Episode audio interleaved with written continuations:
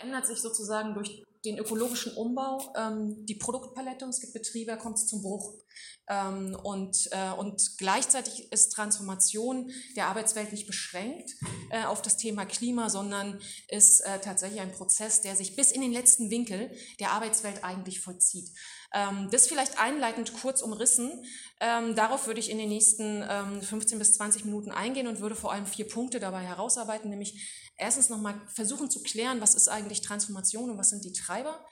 Ähm, welche industriellen Umbaustrategien finden eigentlich statt ähm, gegenwärtig? Ähm, was müssten wir dagegen setzen? Also die gesellschaftliche Linke, die Gewerkschaften ähm, und äh, auch unsere Partei, die Linke. Ich würde sagen, es muss eine transformative ähm, Industriepolitik sein, aber was ähm, verbirgt sich dahinter eigentlich? Und der vierte Punkt ist, wie kann man, was was wäre sozusagen unsere Aufgabe, um ähm, dazu beizutragen, dass aus diesem ähm, betrieblichen Umbauprozess ein gesellschaftlicher Prozess wird. Also wir wissen alle, dass es nicht ausreicht, ähm, äh, vom, sozusagen vom Verbrenner auf das Elektroauto umzusteigen, wenn wir den Klimawandel aufhalten wollen. Dann müssen wir was an unserem Mobilitätsverhalten ändern. Das meine ich mit gesellschaftlichen, äh, gesellschaftlichem Transformationsprozess. Wie kriegen wir das hin? Was wäre dafür notwendig? Lasst uns anfangen mit dem Thema Transformation. Transformation ist sozusagen ein äh, ökonomischer Strukturumbruch. Das ist erstmal nichts Neues, sondern das hat es in der Geschichte der Bundesrepublik oder in, auch in der Geschichte des Kapitalismus immer gegeben. Ihr seht hier vier Fotos, ähm, die nochmal versuchen, so einzelne ähm, ähm, ja, Strukturumbrüche irgendwie herauszustellen. Ähm, ihr seht ganz vorne das Bild, ähm, wo Textilarbeiterinnen um den Erhalt äh, ihres Arbeitsplatzes kämpfen. Ein Bild aus den 70er Jahren. Wisst, durch die Globalisierung hat sich die Textilindustrie aus Europa vor allem nach Südostasien bewegt. Ähm, und die Kolleginnen und Kollegen haben damals ähm, für die, sind damals für die Sicherheit ihrer Arbeitsplätze auf die Straße gegangen. Das zweite Bild ist ein Bild ähm, von einer Werft, weil in den 60er, 70er Jahren auch ein Umbauprozess oder ein, sagen wir mal, weil die Werften unter Druck geraten sind. Das hatte schlichtweg den Grund, dass auch die Koreaner und die Japaner angefangen haben, ähm, Schiffe zu bauen und Werften in ihrem Land ähm, zu errichten. Und deswegen ähm, der Markt sozusagen nicht mehr nur, in Anführungsstriche, den deutschen Werftbauern ähm, äh, zur Verfügung stand und ähm, äh, die Arbeitsplätze hier in der Bundesrepublik unter Druck gekommen sind. Und äh, weil die Stahlindustrie, das ist Bild 3, ein großer, ähm, ein großer Arbeitskampf, äh, in Duisburg-Rheinhausen um den Erhalt der Stahlarbeitsplätze, weil die Stahlindustrie eingebunden ist sozusagen in sämtliche Wertschöpfungskette, war es ein Stück weit natürlich auch Folge ähm, des ähm, äh, ja, verkleinerten Schiffbaus, dass auch die Stahlindustrie unter Druck geraten ist, weil natürlich dieser ganze Stahl, den du da verbaust,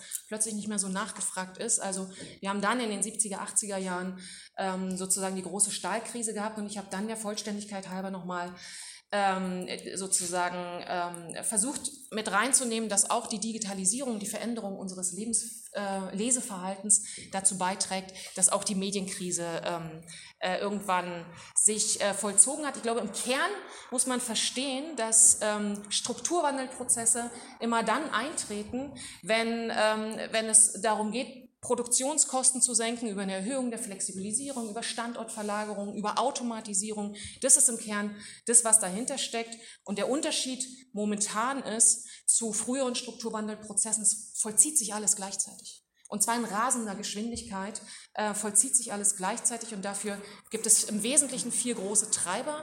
Der Klimawandel ist der eine, ähm, die Globalisierung, ähm, ist ein zweiter Treiber, die Digitalisierung und der demografische Wandel. Also der demografische Wandel ist vielleicht das, was man irgendwie äh, am, am ehesten erstmal vielleicht nicht versteht, sondern sich denkt, ja, was hat das damit zu tun? Ähm, äh, wir haben eine älter werdende Gesellschaft, der Pflegebedarf steigt und ähm, natürlich stellt es auch ein Gesundheitssystem, Klammer auf, ein Gesundheitssystem, was in den letzten 30 Jahren sozusagen also kaputt gespart wurde, vor neue Herausforderungen.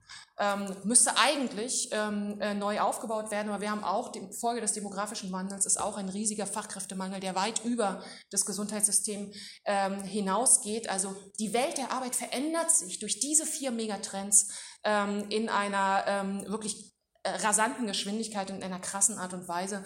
Auch hier nur mal die Bilder, die das versuchen sollen, ein bisschen zu erläutern. Wir haben digitale Anproben und Selbstscannerkassen im Einzelhandel.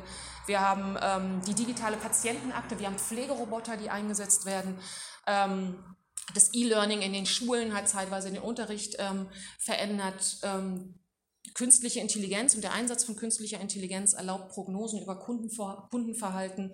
Äh, das verändert sozusagen die Logistik, der Umbau der, ähm, der Automobilindustrie hin zu ähm, äh, E-Autos. All das sind sozusagen die Folgen dieser vier Treiber. Und ich glaube, das ist das, was man verstehen muss, dass es ein umfassender Strukturwandelprozess ist. Und wenn wir uns jetzt, weil sozusagen ja auch, weil es ja auch darum ging, nochmal irgendwie zu klären, müssen wir uns, müssen wir uns entscheiden zwischen ähm, Klima und unseren Arbeitsplätzen.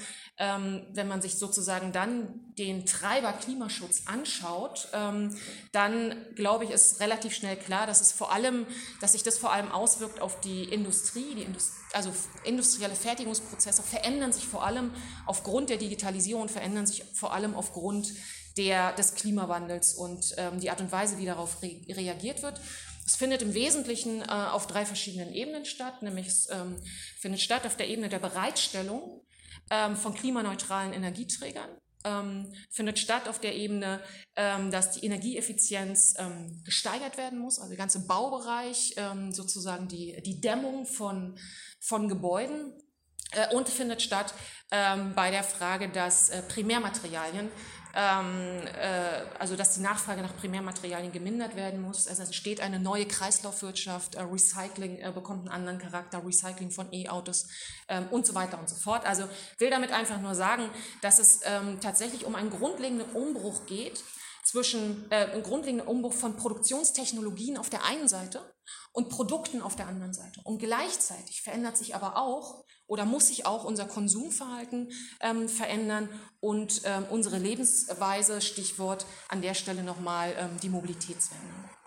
Lasst uns vielleicht jetzt mal einen Blick werfen auf die industriellen äh, Umbaustrategien, ähm, weil das tatsächlich äh, ganz interessant ist. Ähm, sich zunächst einmal auch zu vergegenwärtigen, dass hier ein Strategiewechsel stattgefunden hat bei den Arbeitgebern. Die Arbeitgeber haben über Jahre hinweg ähm, versucht, die, den nachhaltigen Umbau irgendwie hinauszuzögern, auch ähm, klimapolitische Regulierungen irgendwie zu verhindern, im besten Fall rauszuzögern äh, oder im schlechtesten Falle ähm, rauszuzögern. Und das hat sich verändert. Also was sozusagen die Arbeitgeber jetzt machen, ist, den Staat in die Pflicht zu nehmen, also anzuerkennen, es gibt ähm, einen Klimawandel, den Staat dafür in die Pflicht zu nehmen, die Rahmenbedingungen dafür zu schaffen, dass ähm, die Industrie ähm, sozusagen diesen Umbauprozess vornehmen kann. Also ähm, äh, die, die, die deutsche Wettbewerbsfähigkeit ist da das Stichwort, erhalten werden kann. Das, glaube ich, ist zunächst einmal wichtig, ähm, dass man das im Kopf hat, dass da ein Strategiewechsel stattgefunden hat. Wenn man sich dann die drei großen Schlüsselindustrien anguckt, dann sind es äh, die Chemie, die Stahl- und die Automobilindustrie. Dann hat die Chemieindustrie, ähm, der VCI, also der ähm, Verband der chemischen Industrie, hat eine Roadmap 2050 ähm, erarbeitet, in der sie sagen, ja, wir verpflichten uns zur Treibhausgasneutralität ähm, bis 2050. Ähm, wir wollen neue Produktionstechnologien einführen, wir wollen neue Produ Produkte produzieren, die wichtig sind ähm, für den Schutz des Klimas. Äh, und da habe ich mal so ein paar Stichworte in, den, äh, in die Klammer gepackt, die nochmal deutlich machen sollen, wofür wir chemische Produkte eigentlich brauchen, wenn wir über Klimaschutz reden. Also die ganze Photovoltaik beispielsweise äh, hat wesentliche Elemente aus der chemischen Industrie ähm, äh, verbaut. Äh, wir reden über Kunststoffe zur Gewichtsreduzierung von Fahrzeugen. Wir reden über chemisches Recycling, Gebäudedämmung und so weiter. All das ist Ergebnis von chemischer ähm, äh, oder von industrieller Fertigung in der, in der chemischen Industrie. Die zweite große äh, ähm, Industriebranche ist die Stahlindustrie. Hier gibt es die Möglichkeiten, nicht das Produkt zu verändern, sondern ähm, den Versuch, die, Produkt, äh, die, Pro, die ähm, Produktweise, die Produktionstechnologie zu verändern und die CO2-intensiven Hochöfen zu ersetzen durch direkte Reduktionsanlagen. Wenn die mit Wasserstoff und im besten Falle mit grünem Wasserstoff betrieben werden, ist das sozusagen eine nahezu ähm, CO2-neutrale äh, Produktion. Ähm, hier muss halt vor allem auch Wasserstoffinfrastruktur aufgebaut werden, damit, äh, damit das funktioniert. Und die Automobilindustrie ist eigentlich die konservativste von diesen drei Industrien, weil die nach wie vor versuchen, die Zulassung von Verbrennern hinauszuzögern und sie sind vollständig orientiert auf das Hochfahren ähm, der, Elektro, äh, äh der Elektromobilität. Ähm, Genau, das vielleicht nur noch mal irgendwie zur Einschätzung. Ich glaube, es muss darum gehen, äh, diesen Prozessen ein, ähm, sozusagen eine linke Perspektive zu geben. Und ich glaube, diese linke Perspektive bedeutet transformative, transformative Industriepolitik, die vor allem auch Elemente von unten, gestalterische Elemente von unten ähm, enthalten muss. Ich glaube, man muss reden über staatliche Investitionspolitik. Ähm, das halte ich für ähm, absolut zentral. Und ich habe hier mal versucht, auch den Investitionsbedarf ähm, nochmal aufzulisten. In der chemischen Industrie haben wir einen in, äh, Investitionsbedarf, der liegt bei 68 Milliarden Euro. In der Stahlindustrie liegt er bei 35, in der Automobilindustrie bei 150 ähm, Milliarden Euro. Ähm, die Automobilindustrie ist aber auch, hat sozusagen Rücklagen, die brauchen eigentlich äh, so gut wie keine staatliche Förderung. Die Stahlindustrie durchaus. Also ThyssenKrupp bei uns in Duisburg hat eine Eigenkapitalquote ähm, die ist ausgesprochen niedrig. Die werden niemals diese investiven, ähm, äh, also diese Investitionen tätigen können von alleine. Die brauchen staatliche Unterstützung. Ich glaube, es wäre es ist Aufgabe auch der Linken und der Gewerkschaften an der Stelle dafür zu sorgen, dass das nicht bedingungslos passiert. Also es geht nicht, Steuergelder sozusagen für betriebliche Modernisierung in die Betriebe zu pumpen und alles so zu lassen, wie es ist und dann ähm, das Management und die Aktionäre die Gewinne ähm, äh, abkassieren zu lassen, sondern es muss tatsächlich darum gehen, ähm, an der Stelle das auch an Bedingungen ähm, zu knüpfen. Und ich glaube, wenn man über äh, staatliche Investitionspolitik geht, muss man vor allem, redet, muss man vor allem die kleinen und mittelständischen Unternehmen im Blick haben, also so Zulieferer, die ähm, das noch viel weniger können, ähm, diese Umbauprozesse ähm, ähm, tatsächlich von selber äh, auf den Weg zu bringen. Ich glaube, es geht darüber hinaus auch um den Aufbau staatlicher Leitmärkte. Wenn bei uns in NRW Brücken gebaut werden, dann kann die Landesregierung nicht sagen, wir nehmen den billigen Stahl aus China oder aus der Türkei, sondern dann muss es darum gehen, auch die äh, insbesondere Unternehmen wie ThyssenKrupp an der Stelle ähm, den Stahl abzunehmen, der grün produziert wird, weil es natürlich ein völliger ökologischer Wahnsinn ist, ähm, aus China tausende Kilometer weit her, die, ähm, den, den, den, den Stahl, den man hier verbauen will, importieren zu lassen. Ähm, und es geht um den Aufbau von Infrastruktur, Ladestationen, ähm, Wasserstoffwirtschaft, Bahnstrecken, also ganze Infrastruktur, die auch ähm, marode ist und vor sich hin rottet, äh, weil da seit Jahrzehnten nicht investiert wird. Das sind alles Dinge, die, äh, glaube ich, zentral sind in den nächsten Jahren. Mobilitätswende hatte ich schon mal gesagt, es reicht nicht, sozusagen nur diese, diese, diese Transformation sozusagen zu betrachten als eine betriebliche Modernisierungsstrategie. Das hätten die Arbeitgeber gern. Wir müssen das, ähm, das wäre unsere Aufgabe, es stärker sozusagen gesellschaftlich ähm, denken und müssen an der Stelle auch deutlich machen, es geht hier um, den, äh, um, um eine Mobilitätswende, es geht um die Veränderung des Mobilitätsverhaltens, es geht aber gleichzeitig, und das müssen wir im Hinterkopf haben, um eine Stärkung des ÖPNV. Wir erleben gegenwärtig ähm, durch die Möglichkeiten, die die Digitalisierung bietet, dass eine Reihe von Mobilitätsplattformen entstehen. Ich sage nur Uber. Und die entstehen ganz bewusst sozusagen in Konkurrenz zum ÖPNV. Und ich glaube, an der Stelle auch nochmal einen Blick darauf zu haben, dass, ähm, dass der ÖPNV nicht verdrängt werden darf, sondern ähm, ausgebaut werden muss, ähm, nach Möglichkeit kostengünstig oder äh, kostenneutral entstehen muss. Das ist Aufgabe ähm, der Linken. Die große Frage der Energiesicherheit ist zentral. Gerade jetzt, ähm, das wissen wir alle, vor dem Hintergrund des äh, Ukraine-Krieges. Aber wenn wir, wenn diese Umbauprozesse stattfinden und gelingen sollen, wenn Windturbinen ähm, laufen sollen, dann brauchen wir eine Energiesicherheit in der Stahlindustrie. Ähm, und deswegen ist es, äh, glaube ich, hier an der Stelle auch wichtig, dass über Energiesicherheit geredet wird. Ich habe hier nur mal das Beispiel Chemieindustrie rausgesucht. die Chemieindustrie wird ähm, äh, ab 2040 einen erhöhten Energiebedarf haben durch all diese äh, industriellen Fertigungsprozesse, der wird ähm, sozusagen insgesamt dem entsprechen, was Deutschland momentan jährlich an Strom verbraucht. Ähm, insofern ist die Frage der Energiesicherheit und der beschleunigte Ausbau von erneuerbaren Energien ähm, notwendig. Und hier sieht man auch, wie sozusagen diese Prozesse ineinander verzahnt sind. Ne? Also wir müssen auf der einen Seite sozusagen die Industrie umstellen, klimaneutral ähm, gestalten. Wir brauchen gleichzeitig die Produkte, die äh, sozusagen uns dann auch die Energiesicherheit dafür liefern. das ist also ein wahnsinnig komplexer Prozess der, ähm, der glaube ich, aber eben auch, das ist äh, total wichtig, auch von links mitgestaltet werden muss. Jetzt die zentrale Frage, wie kann aus diesem Industrieumbau ein gesellschaftlicher Transformationsprozess ähm, werden? Das halte ich für absolut notwendig, ähm, dass das äh, gewährleistet ist, weil es eben nicht nur um betriebliche Modernisierungsstrategien geht. Ich glaube, man muss eine aktive Arbeitsmarktpolitik dabei im Blick haben. Wir haben jetzt schon die Situation, dass äh, der Fachkräftemangel im ja im Handwerk äh, dazu beiträgt, dass diese, es gibt mittlerweile auch eine Einschätzung aus dem Bundeswirtschaftsministerium, dass die Energieziele, die im Koalitionsvertrag der Ampel stehen, wahrscheinlich nicht erreicht werden können bis 2030. Also 80 Prozent am Strommix kann wahrscheinlich nicht erreicht werden, weil uns die Fachkräfte dafür fehlen. Wir haben 11 Millionen Dächer in NRW, da kann überall sozusagen eine Solaranlage ähm, installiert werden. Uns fehlen aber die Handwerker, die, ähm, die das tun. Wir haben ähm, irgendwo eine Zahl gelesen, wir brauchen bundesweit ähm, bräuchten wir sozusagen für diese Energiewende, für Produktion, Installation und Wartung 250.000 ähm, Fachkräfte. Wir haben nicht mal 50.000. Wir, ähm, wir sehen, dass äh, in, den, in, den Berufs-, in den berufsbildenden äh, oder an den Berufsschulen die Berufslehrer, also Berufsschullehrer fehlen.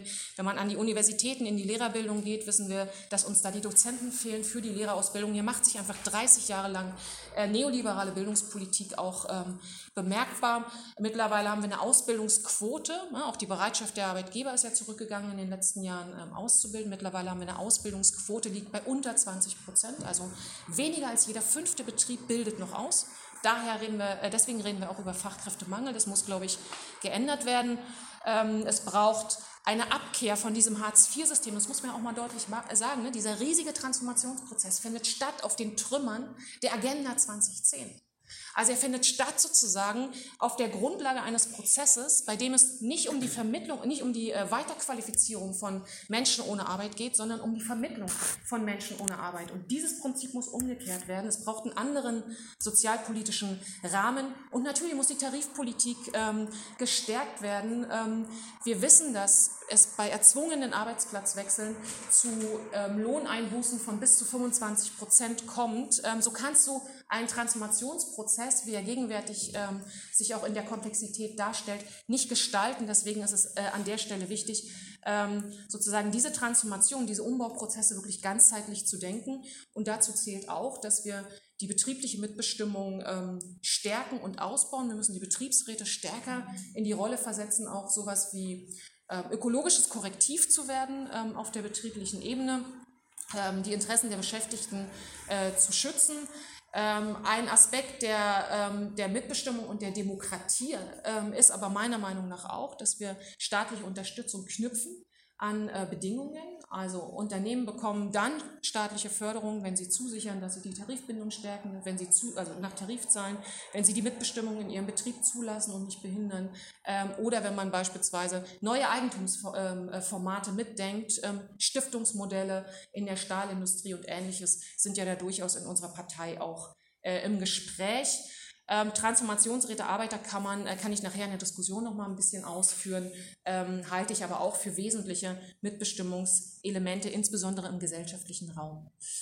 Dann ist das Ganze natürlich eine Frage der Finanzierung. Ähm, das ist, glaube ich, ähm, schon deutlich geworden, allein beim Finanzierungsbedarf, den die einzelnen Industrien haben. Das heißt, wir müssen äh, diese Auseinandersetzung endlich gewinnen. Wir führen seit 25 Jahren eine Auseinandersetzung darüber, ähm, dass die Vermögensteuer wieder eingeführt äh, wird und wir sind keinen Schritt weiter an der Stelle. Deswegen müssen wir die ganze Palette aufmachen, weg mit der Schuldenbremse, die öffentliche Hand stärken, Reichtum besteuern, Lastenausgleich, Pipapo, alles das, was dazugehört. Sonst ist dieser Transformationsprozess an der Stelle nicht, ähm, nicht finde, wird nicht als gesellschaftlicher Prozess stattfinden. Und man muss an der Stelle deutlich sagen, die Bundesregierung hat natürlich mit ihrer Weigerung, die Vermögensteuer wieder einzuführen, die Frage, wer diesen Transformationsprozess zahlt, klassenpolitisch natürlich total klar beantwortet. Ja? Es werden die mittleren und die niedrigen Einkommen sein, die dafür zahlen müssen, wenn man die Frage nicht beantwortet, ob man Reichtum äh, besteuert oder nicht. oder wenn man sie so beantwortet, wie es die Bundesregierung getan hat. Ich glaube, das ist, ähm, das ist äh, nochmal wichtig, dass wir das auch vielleicht als eine, als eine zentrale Kompassnadel für uns haben, um uns dies, durch diesen Transformationsdschungel zu navigieren. Die Frage, wer zahlt diesen Prozess eigentlich, ist meiner Meinung nach eine zentrale und bietet auch sozusagen Anknüpfungspunkte für äh, die Linke äh, nach konkreter Handlungsfähigkeit. Ich glaube, im Kern muss es darum gehen, das ist meine letzte Folie auch, im Kern muss es darum gehen, ähm, Klimaschutz ähm, zu verknüpfen mit guter Arbeit. Und ich glaube, diese Verknüpfung ist der Kern der sozialökologischen Transformation. Wir sagen manchmal in der Diskussion ein bisschen leichtfertig, wir müssen Soziales und äh, Klima zusammendenken. Ich glaube, darum geht es nicht. Es geht darum, das irgendwie zusammenzudenken. Aber der Kern ist, zu verstehen, dass auf der Ebene der Transformation der Konflikt zwischen Kapital und Arbeit stattfindet. Und dass der Kampf um die Zukunft der Arbeit, die Frage, was wir produzieren, wie wir produzieren, wer entscheidet, wer mitgestaltet, der findet jetzt statt der findet jetzt statt. Und wenn wir sozusagen an der Stelle diese Auseinandersetzung gewinnen wollen, dann müssen wir uns an die Seite der Kolleginnen und Kollegen stellen, müssen dort verankert sein und müssen diesen Prozess mitgestalten. Sozialökologische Transformation ist die Auseinandersetzung ähm, um die Arbeitsbedingungen von morgen. Ich glaube, ähm, das ist ähm, total wichtig und ich glaube, es ist wichtig auch zu, zu erkennen, dass es um nicht nur um betriebliche, äh, um eine betriebliche Verbesserung dieser äh, Arbeitsbedingungen geht, sondern dass wir anfangen müssen, das als einen gesellschaftlichen Prozess auch zu organisieren und auch das, was es an gesellschaftlichen Rahmenbedingungen braucht, ähm, zu erkämpfen ähm, und durchzusetzen. Ähm, das ist meiner Meinung nach sozialökologische Transformation. Ich hoffe, ich habe versucht, ein bisschen äh, oder es ist mir gelungen, ein bisschen deutlich zu machen, wie, wie riesig dieser Prozess eigentlich ist und dass wir da ganzheitlich ran müssen, dass er viele, viele, viele äh, Komponenten hat. Ich glaube, die Gewerkschaften werden das alleine nicht schaffen, aber die Gewerkschaften werden zentral sein. Ähm, und äh, es muss darum gehen, dass die Linke eine Verankerung innerhalb äh, der Gewerkschaftsbewegung hat, um die, die sozusagen die Diskurse an der Stelle äh, auch stärker zuzuspitzen, weil Gewerkschaften natürlich oftmals ähm, auch eine Herangehensweise haben, wo sie, ähm, wo sie das sozusagen nur auf der betrieblichen Ebene denken, um die Jobs auf der betrieblichen Ebene kämpfen, gleichzeitig aber aus den Augen verlieren, äh, verlieren, dabei gleichzeitig aus den Augen verlieren, was es an gesamtgesellschaftlicher Rahmung braucht. Ich glaube, das muss Aufgabe der Linken sein und damit will ich an der Stelle erstmal Schluss machen. Entschuldige bitte. Alles gut. Ja, äh, vielen Dank, äh, Ulrike. Du hast uns äh, als Linke und als Sozialistinnen und Sozialisten ziemlich viele Hausaufgaben äh, aufgegeben. Das sind ziemlich viele Baustellen und ziemlich komplex und wir müssen das ganzheitlich verstehen. Das macht die Sache äh, nicht nur einfacher, aber äh, die Verankerung im Betrieb, die ja relevant ist, ähm, dafür haben wir ja äh, Julia jetzt noch dabei, die sozusagen heute ja sowohl für die betriebliche Perspektive, ich gebe dir den Laptop schon mal rüber, dann kannst du deine Präsentation finden. Ähm, passt so mit dem Kabel, ne? Ähm, die ja für die betriebliche Perspektive und auch ein bisschen für den äh, utopischen Überschuss äh, heute zuständig ist. Ähm, genau, weil sie uns die konkreten äh, Auseinandersetzungen äh, heute mitgebracht hat, zumindest zwei davon. Und genau, du hast auch so 15 Minuten. Oh. Ah. ja. Viel Spaß. Okay. Äh, ja, ich bin sehr, sehr traurig, dass Ferhat äh, Kirmitzi heute nicht da ist.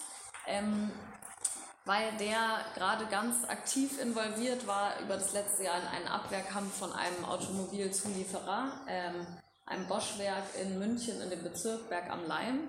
Ähm, und dieser, die Kolleginnen aus diesem Werk haben vor ungefähr einem Jahr erfahren, dass das Werk schließen soll und haben seitdem äh, einen Kampf organisiert gegen diese Schließung, wollen natürlich weiter in diesem Betrieb arbeiten und da haben sich Klimaaktivistinnen mit eingemischt und ich habe in meiner Masterarbeit erforscht und darüber bin ich auch in Kontakt mit ihm gekommen, wie die Reaktion von den Kolleginnen aus diesem Betrieb halt auf dieses Anliegen der Klimaaktivistinnen war. Also ich fange sozusagen da an, wo du jetzt geendet hast, bei dem wirklich ganz konkreten, wir sollten irgendwie sozial und ökologisch verbinden und ich bin sozusagen dem nachgegangen, was das heißen kann und ob das klappt. Das ist sozusagen meine Frage. Ähm, und ich stelle euch zwei Beispiele vor, in denen das das Anliegen war. Einmal dieser Fall in Florenz, hier in München, äh, äh hier im Bosch in München. Und dann war ich gerade eine Woche in Florenz, weil da Arbeiter, nur Männer, Arbeiter, äh, 250 Stück eine Fabrik besetzt haben seit einem Jahr, auch ein Autozulieferer, äh, sollten auch, also denen droht auch die Entlassung oder drohte. Äh, jetzt sitzen sie da ja. Ähm, und genau, auch da ähnliche Entwicklungen. Die Automobilindustrie wandelt sich, so wie du es beschrieben hast. Und auch die kämpfen seither für sowohl den Erhalt ihrer Arbeitsplätze als auch für eine ökologische Vision. Und das sind, glaube ich, gerade so die zwei Beispiele, die extrem selten sind, aber die extrem mir auf jeden Fall Hoffnung geben. Und deshalb gebe ich euch jetzt einfach mal, ähm, ja, zeige ich euch so ein bisschen die Entwicklung auf.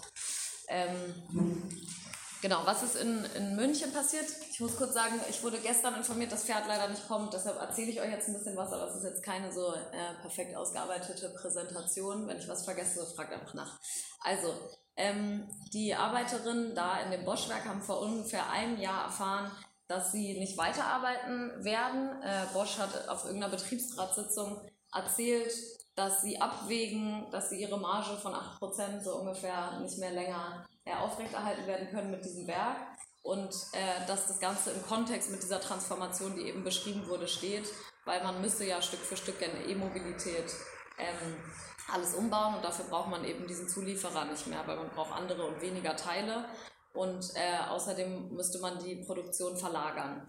Äh, die, ganzen, die Arbeiterinnen haben eigentlich ziemlich geschlossen reagiert und haben gesagt, mit Klimaschutz hat das alles überhaupt gar nichts zu tun, waren stinksauer und wütend, weil sie gesagt haben, wir wissen, dass genau die gleichen Teile, die wir hier produzieren, jetzt in Tschechien slash in Brasilien produziert werden sollen. Und wir wissen das, weil wir diese Werke selber mit aufgebaut haben. Äh, das bedeutet, nur mal so, um die Stimmung sozusagen zu erfahren, wie dieses ganze Komplexe von dem Ulrike ja gerade erzählt hat, so in einem äh, Betrieb jetzt ankommt, die sagen, wir werden eigentlich verarscht, äh, weil wer weiter Verbrenner produziert, scheint es ja mit dem Klima nicht so ernst zu meinen. Äh, plus E-Mobilität, da glauben wir auch nicht so richtig dran, dass das jetzt die Lösung äh, für all unsere Probleme ist. Da kennen sich die Leute natürlich relativ gut aus. Das heißt, es gab von Anfang an ähm, einen gewissen Protest von den Arbeiterinnen und der Betriebsrat hat auch relativ geschlossen gesagt, wir werden Stück für Stück für Stück, seit zehn Jahren werden immer mehr Leute entlassen. Und jetzt sitzen wir hier von, ich glaube, ehemals äh, sowas wie 1000 Leute, aber ja, auf jeden Fall deutlich mehr. Die haben alle noch in Erinnerung, wie es vor 30 Jahren waren. Und jetzt sind wir noch 250 und sollen jetzt komplett geschlossen werden. Und haben daraufhin Proteste organisiert und so weiter für äh, IG Metall äh, Aktionstage und so weiter. Ähm, konkret produziert haben die eben Kraftstoffpumpen und Einspritzventile, also einfach die Teile, die man für einen Verbrenner braucht, damit das Benzin in den Motor gelangt. Ähm, Klimaaktivistinnen, einige haben die vielleicht gestern sogar auf dem Podium gesehen, haben in der Zeitung gelesen, dass dieses Werk geschlossen werden soll. Und die haben so wie vielleicht hier viele im Raum im Kopf gehabt, dass unsere zentrale Aufgabe als Revolutionäre, wie die sich, glaube ich, selber bezeichnen würde, eigentlich ist dieses Lausitz-Dilemma, also Klima auf der einen Seite und Industriearbeiter auf der anderen Seite, dass wir das unbedingt auflösen müssen. Vor allem, wenn äh, die Rechten nicht gewinnen sollen. Das ist das, was die ganz doll ähm, betonen. Also die sagen, wenn wir das nicht hinbekommen als gesamtgesellschaftliche Linke und vor allem auch Klimabewegung, den Leuten ganz ehrlich das, was du jetzt gerade beschrieben hast, zu vermitteln und lokal zu zeigen, dass wir nicht wollen, dass Leute entlassen werden und äh, so wie die sagen mal so, an der Ende Geländedebatte haben bestimmte Leute gesagt, Hartz IV ist auch nicht so schlimm und so, so solche Sachen müssen wir unbedingt vermeiden.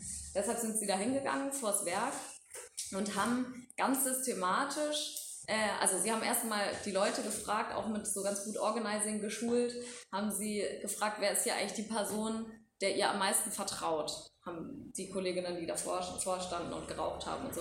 Dann meinten sie, geht zum Betriebsrat, geht zum Betriebsrat, der vertritt uns, der kennt sich hier gut aus und so weiter. Und äh, mit dem haben sie erste Gespräche geführt und haben ihn eigentlich gefragt, weil die auch aus so einer ökomarxistischen Debatte halt, so einer Kopfgeburt erstmal kamen, haben gefragt, spielt für euch die Frage von der Konversion, also von der grundsätzlichen Umstellung der Produktion hier, spielt es irgendeine Rolle? Könntet ihr euch vorstellen, hier was anderes zu produzieren? Weil dann könnte das ja unsere gemeinsame Vision sein äh, so aller Konversionsdebatte aus den 80ern oder so, ich müsste, wird auch hier statt blöde Autos Züge produzieren. Sowas hatten die im Kopf. Und interessanterweise hat äh, der Betrieb, Betriebsrat, mehrere Kolleginnen aus dem Betriebsrat, haben gesagt, ja klar, wir reden darüber schon auch. Ähm, wir hatten auch solche Debatten schon mit unserer Konzernleitung. Die hat es natürlich abgeschmettert und ist völlig äh, desinteressiert, aber wir können und dann wurde mal so aufgezählt, wir können drehen, wir können so ganz viele Dinge, die ich natürlich leider nicht verstehe, aber wir sind uns über unsere Fertigkeiten natürlich total bewusst. Ähm, aber das interessiert die nicht und wir wissen warum. Es geht denen ums Profit, also so um den, um den Profit. So war ungefähr die Stimmung. Äh, auf jeden Fall haben sie dann, weil dieser Betriebsrat sehr offen war, haben sie dann entschieden, okay, äh, mit seinem Go entwickeln wir jetzt eine Petition, die hieß äh, Produktion erhalten, nee, Werk erhalten, Produktion umstellen. Ähm, und haben entschieden, gemeinsam, Hand in Hand, als Menschen aus dem Betrieb und Klimaaktivistinnen vorm, Or vorm Werk äh, Unterschriften zu sammeln, als ersten Schritt. So im Organizing würde man vielleicht sagen, so als erster Strukturtest oder sowas haben sie so erstmal geschaut, wer wäre hier überhaupt offen auf so einer ganz, ähm, ja, erstmal wie so ideologischen Ebene für sowas sich einzusetzen, dass eben die Produktion hier weitergeht, aber anders. Ähm, die ganze Zeit natürlich liefen weiter die Verhandlungen zwischen Betriebsrat und Konzernleitung, was jetzt eigentlich passiert und so weiter. Das hat sich jetzt gerade erst äh, gezeigt, was jetzt die schlussendliche Entscheidung ist. Und genau, der erste äh, Stand war eigentlich, okay, zwei Drittel der Kolleginnen aus diesem Werk haben aus dem Stand innerhalb von zwei, drei Wochen äh, unterschrieben. Ja, wir können total viele Dinge, wir wollen hier eine Konversion vor Ort und wir wissen, es geht nicht um den Klimawandel, sondern um den Profit. So war ungefähr die Stimmung. Da waren eigentlich alle ganz offen und ähm, ganz nett. Und die Klimaaktivistinnen haben berichtet, dass sie ähm, von, vom Großteil nett begrüßt wurden. Viel überrascht natürlich. Teilweise eine Minderheit hat anscheinend gesagt, was macht ihr hier? Äh, ich bin eigentlich nicht besonders interessiert. Und auch eine kleine Minderheit hat mir auch in Interviews erzählt, dass sie extrem berührt ist, sozusagen. Also, dass sie niemals erwartet hätten, dass junge, viele Schülerinnen auch, ne, also die hatten Sommerferien, die haben mal erzählt, dass die in Schichten irgendwelche 16-Jährigen sozusagen vor diesem Werk standen und gefleiert haben. Ähm, genau, und äh, teilweise haben die Leute gesagt, ich hätte das niemals erwartet, dass ihr hier steht. Und die Vorstellung, dass wir hier was anderes produzieren könnten, berührt mich total. Das waren von 250 wahrscheinlich drei oder so, aber die haben dann am Ende so einen Kern aus so einem Bündnis äh, gebildet. Und genau, davon zeige, das zeige ich euch jetzt mal ganz kurz. Diese Bilder gingen dann nämlich so ein bisschen durch die linke Presse. Wir haben kleine Demos organisiert, ähm, in, der, in dem sich so ein bisschen so ein Narrativ, was lustigerweise in Florenz auch ganz doll jetzt eine Rolle spielt. Es geht um unsere Zukunft sozusagen. Wir gemeinsam als Zukunftsallianz, wir wollen, wir wissen, dass diese Transformationsprozesse allumfassend sind und wenn wir sowohl überleben als auch irgendwie genug zu essen haben wollen, dann müssen wir alles verändern sozusagen. Dieses Narrativ ist lustigerweise in Italien ganz genauso. Es geht um uns alles, finde ich irgendwie ganz interessant, weil das ja bei FFF auch so eine Rolle spielt, so diese, äh, ja, so dieses Allumfassende und das hat sich da auch so ein bisschen rausgestellt, glaube ich, dass die Leute, die mitgemacht haben, gesagt haben, eigentlich müssen wir diese gesellschaftliche Aufgabe annehmen, die du jetzt auch skizziert hast. Ähm, es gab also dann sowohl so eine Kundgebung vorm Werk als auch mit so einem symbolischen Handschlag von Betriebsrat und so einer ganz jungen Klimaaktivistin, als auch diese Demonstration. Ähm, unter dem Motto eben Klimaschutz und Klassenkampf oder ist Klassenkampf und ähm, genau, solche schicken Bilder sind da entstanden. Und ein Bild ist auch, ich zeige das nur, weil es in den Interviews immer wieder aufgekommen ist, entstanden. Im Rahmen der äh, No-IAA-Proteste haben sich dann noch ein paar andere Aktivistinnen angeschlossen und haben gesagt, wir sind auch solidarisch und haben mitten an einem Werktag äh, mit Bengalos auf dem Werk gestanden und haben gesagt, auch wir gegen Entlassungen und für Klimaschutz. Äh, und interessanterweise ist in den Interviews aufgekommen, dass die Leute tendenziell desinteressiert oder positiv überrascht waren. Das war allerdings der einzige Moment, wo es richtig viel Gegenwind gab und wo anscheinend in dem Werk selber die Leute richtig so was geht hier, was machen die hier, die Bullen rücken an, wir haben Angst davor, unser ganzer, äh, wenn wir einen Sozialtarif erstreiten wollen, dann kommen wir in Bedrängnis, wenn wir hier sozusagen die Spinner sind, die irgendwie hier das Werk äh, zerstören, so ungefähr. Das fand ich interessant, weil wir als Klimabewegung oder als Ökosozialistinnen schon irgendwie überlegen müssen, finde ich auch mit welchen Taktiken, Methoden, wie gehen wir vor. Und das sozusagen Befragung, gemeinsame Treffen, Demos, alles überhaupt kein Problem obwohl es um zutiefst antikapitalistische Forderungen im Kern ging. Und dann kommt so eine zivile Ungehorsamsaktion, die die einzige ist, die nicht mit den Kolleginnen abgesprochen war. Vor allem, ich glaube, das ist ein Knackpunkt. Und das ist der Moment, in dem viele sagen so, was macht ihr hier? Die haben gearbeitet, demnach auch diese Bengalis aus den Fenstern äh, hinaus gesehen und so. Genau, und ich glaube, diese ganz praktischen Debatten müssen wir auf jeden Fall auch überall führen, nicht um Legitimation oder sowas, ob das irgendwer darf. Von mir aus können alle überall rauf äh, klettern und alles Mögliche machen. Aber wenn die Leute da drin natürlich sagen, danke, dass ihr Solidarität proklamiert, aber das hilft uns nicht, sondern es macht uns Angst, dann haben wir natürlich ein Problem. Ähm, genau, zur Resonanz. Ähm, mal ganz kurz auf die Uhr. Ich habe es jetzt ja schon kurz ein bisschen angerissen.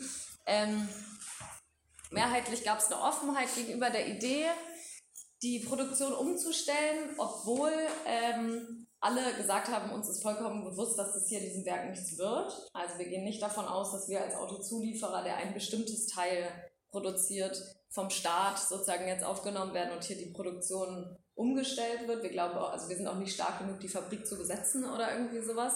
Und dementsprechend wissen wir, es ist jetzt ein politischer Kampf und wir können an unsere anderen Zuliefererbetriebe, die Stück für Stück für Stück betroffen sein werden, vielleicht ein Zeichen setzen. Das war sozusagen die Motivation von denen, die sich beteiligt haben. Ähm, das waren ungefähr bei den Aktionstagen und Demonstrationen 15 Personen, was ich jetzt gar nicht so wenig finde, ehrlich gesagt. 15 Leute, die sozusagen da mit hinkamen und die die Sachen mit bespielt haben und so weiter.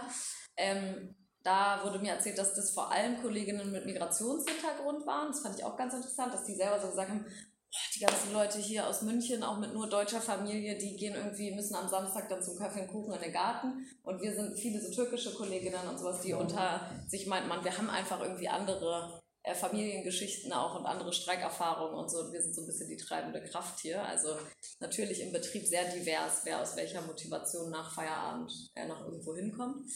Ähm, genau, und da war eben der Bericht in Pausen sich treffen in diesem Bündnis und Absprachen für die Demo am nächsten Wochenende treffen. Das klappt. Da kamen auch mal 20, 25 Leute, die einfach nach Schichtende noch Interesse hatten zu bleiben.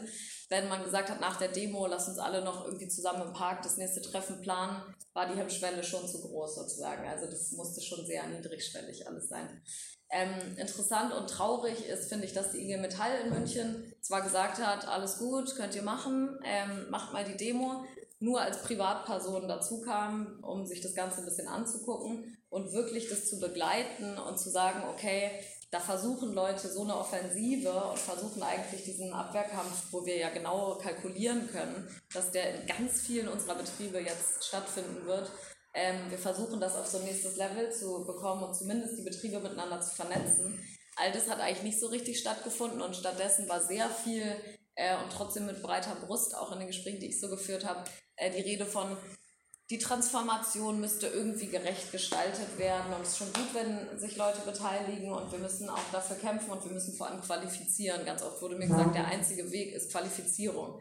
Und es war so erschreckend irgendwie, wie unterschiedlich das ist, dass auf der einen Seite so 15 überzeugte Leute sagen, es geht nicht um irgendeine Transformation und um irgendwelche Lösungen, sondern wir müssen eigentlich alles dafür geben, dass wir und unsere Kolleginnen einfach ihren Job erhalten und wir müssen darüber reden, was wir bräuchten gesellschaftlich. Also das, was wir auch so abstrakt vielleicht unter Gebrauchswertorientierung diskutieren.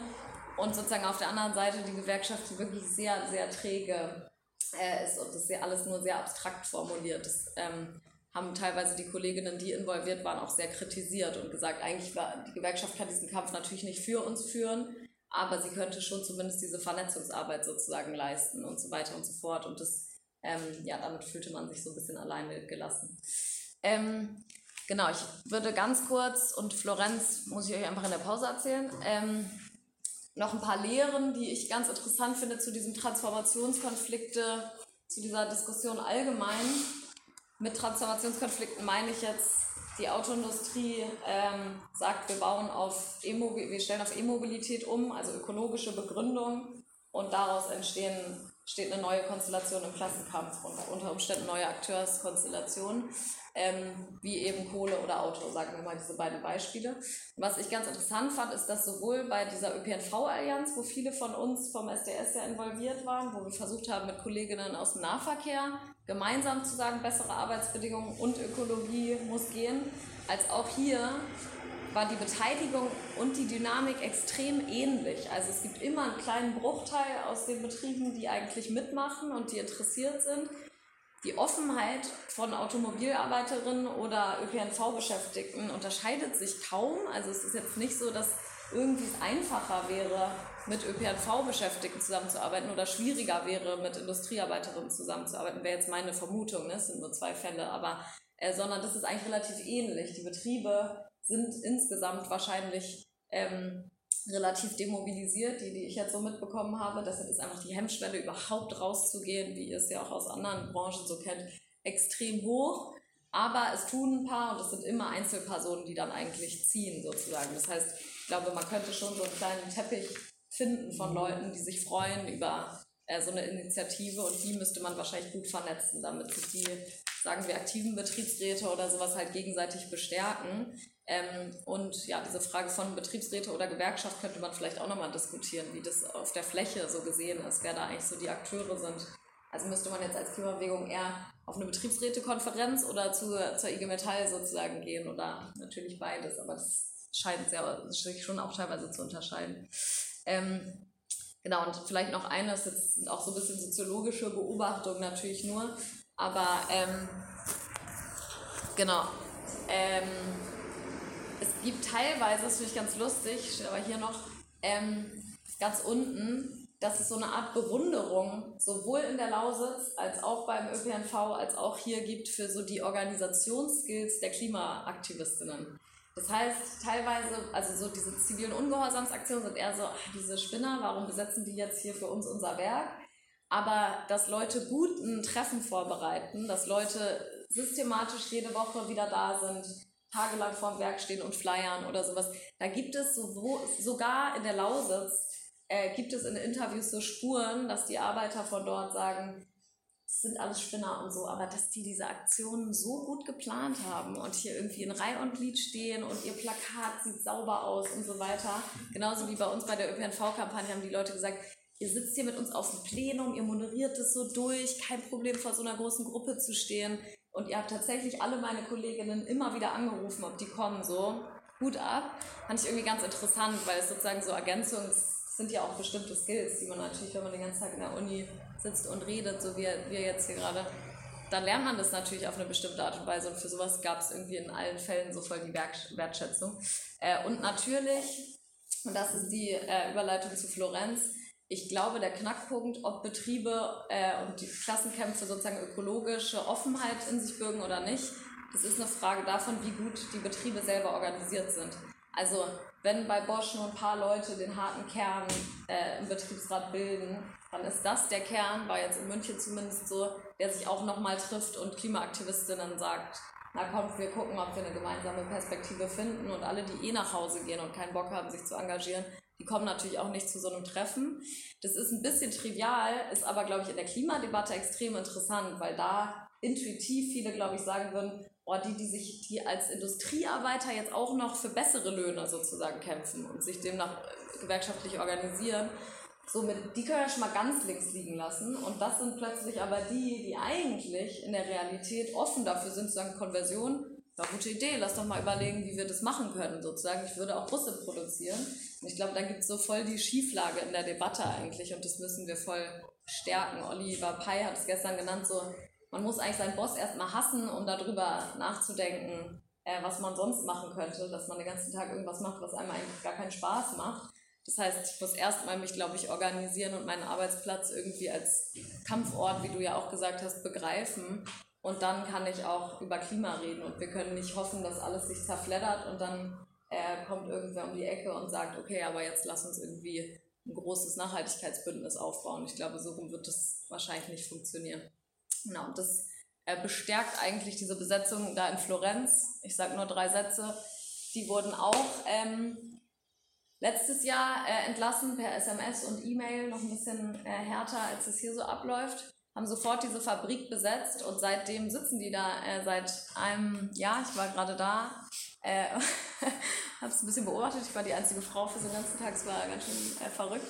Übelst nette Leute, trinken da Kaffee, trinken Bierchen, diskutieren parallel mit äh, Leuten von der Universität in Rom darüber, ob sie nicht anstatt Achswellen, haben sie bisher, glaube ich, produziert, ähm, äh, halt Wasserstoffbusse sozusagen herstellen könnten. Und äh, ja, wir versuchen jetzt auch mal einen guten Artikel zu schreiben auf Deutsch, weil dieser Fall ist wirklich wie Lukas Plan in den 80er Jahren, weil die ähm, ganz systematisch, hier ist einer von den Anführern sozusagen dieses Kampfes, an die Uni zum Beispiel in Rom gehen und Leuten von der Besetzung erzählen und mit den Studis darüber diskutieren, wie sie jetzt diesen Kampf für eine Konversion eigentlich in der ganzen Toskana voranführen können.